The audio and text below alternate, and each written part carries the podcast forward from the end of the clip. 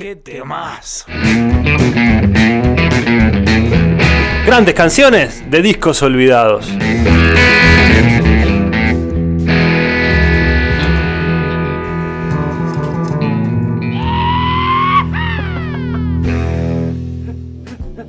Claro que sí, qué alegría, señores, volvió, uf, qué temazo. Es del lejano oeste. La, eso. la sección que esperaban todos. Me hizo acordar a Volver al Futuro 3, más o menos. Viste, apareció un mexicano con un, con un montón de guacamole tirando un ouija. Faltaba el baiano y esto era un quilombo. sí. Bueno, perdón que estoy silenciando a Jero. Jero, ¿estás ahí? Y creo que sí. Ahí está, ahí está, sí, sí. Sí, sí, sí.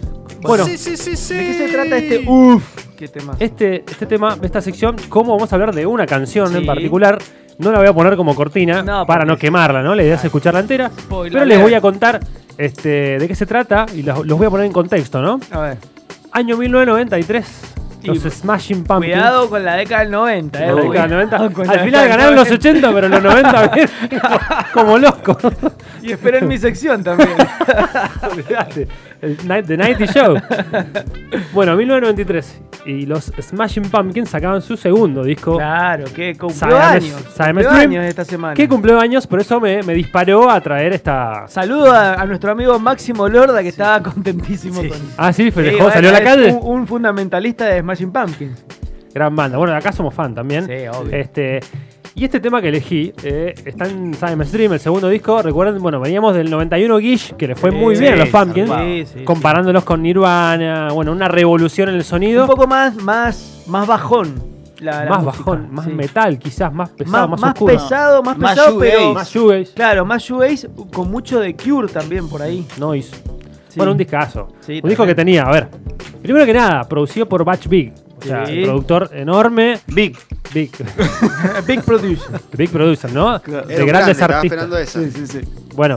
eh, Pero con B corta, hay que decirlo. este disco tenía, tenía Cheer Up Rock, Sí. Quiet, Today, este, Disarm, Disarm. Ah, Disarm, no sé que era cuál vas a un himno, era un himno de, ¡Qué de- temazo! de esa época, ¿no? Y que de alguna manera representaba el bajón que estaba pasando Claro. Billy. ¿Puedo, Billy puedo Corgan. hacer un, voy a hacer, eh, digamos, voy a tratar de, de adivinar. ¿De adivinar? Sí, sí. Bueno. ¿Puede tener que ver con algún aderezo No. de la elección? No, no, es ese. No es ese. Ah, un temazo. Ah, Mayonnaise, ese- porque Mayonnaise ese es un Es un temazo.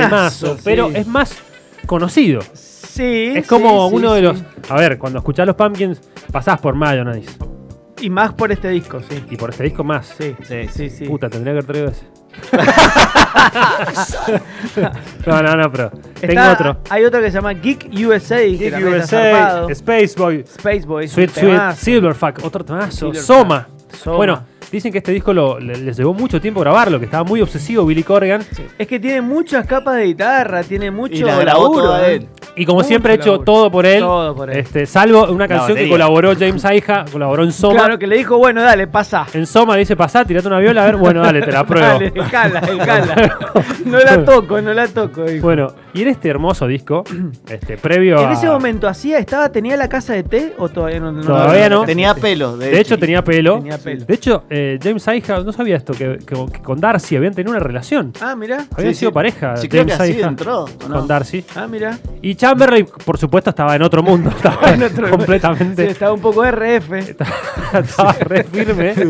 Eh, Jimmy Chamberlain, el- uno de los mejores bateristas Del universo. del universo, Sí, ¿no? sí, muy zarpado. Bueno, una bandaza, los Pumpkins. Bueno, de hecho, eh, la otra vez vi en, en YouTube una entrevista a, a Jimmy que contaba de que él no usa metrónomo. Imagínate lo bueno que es. o bueno que Claro, sería usando un metrónomo, siempre, claro. siempre a tiempo. Ah, es un capo. En el momento todavía o no de su remera clásica que dice cero. No, no. Exacto, no. Cero todavía no, porque cero viene en el disco doble Melancholy. Pero con camisas Sadness. floreadas que se Y usarían con- ahora. Exacto. Con las camisas floreadas. Camisas floreadas que no eran, ojo, no eran las camisas a cuadro de Kurt Cobain, sino que No. eran estas eran de otro, otra Más onda. pegada al cuerpo y Exacto, más floreada. entalladas, sí. Bueno, Camisas que usaría Luca Begheri, que le mandamos sí, un saludo. Tal cual, sí, sí, sí, ¿por qué no? ¿Por qué no? Bueno, banda que incendiaba todo lo que tocaba, porque tocaban en vivo y rompían todo, eran unas bestias, un sonido muy fuerte, muy picante. Pero en este, en este hermoso disco hay una, hay una canción hermosa, que es la número 4 y se llama Hammer. Oh, ¿qué te vas? Y es un tema que, bueno, para mí, eh, Uf, a mí me transporta a otro temazo. lugar Sí, sí, y sí. quiero compartirlos con ustedes porque ¿qué me pasó? Cuando la escuché dije, uff, ¿Qué tomás?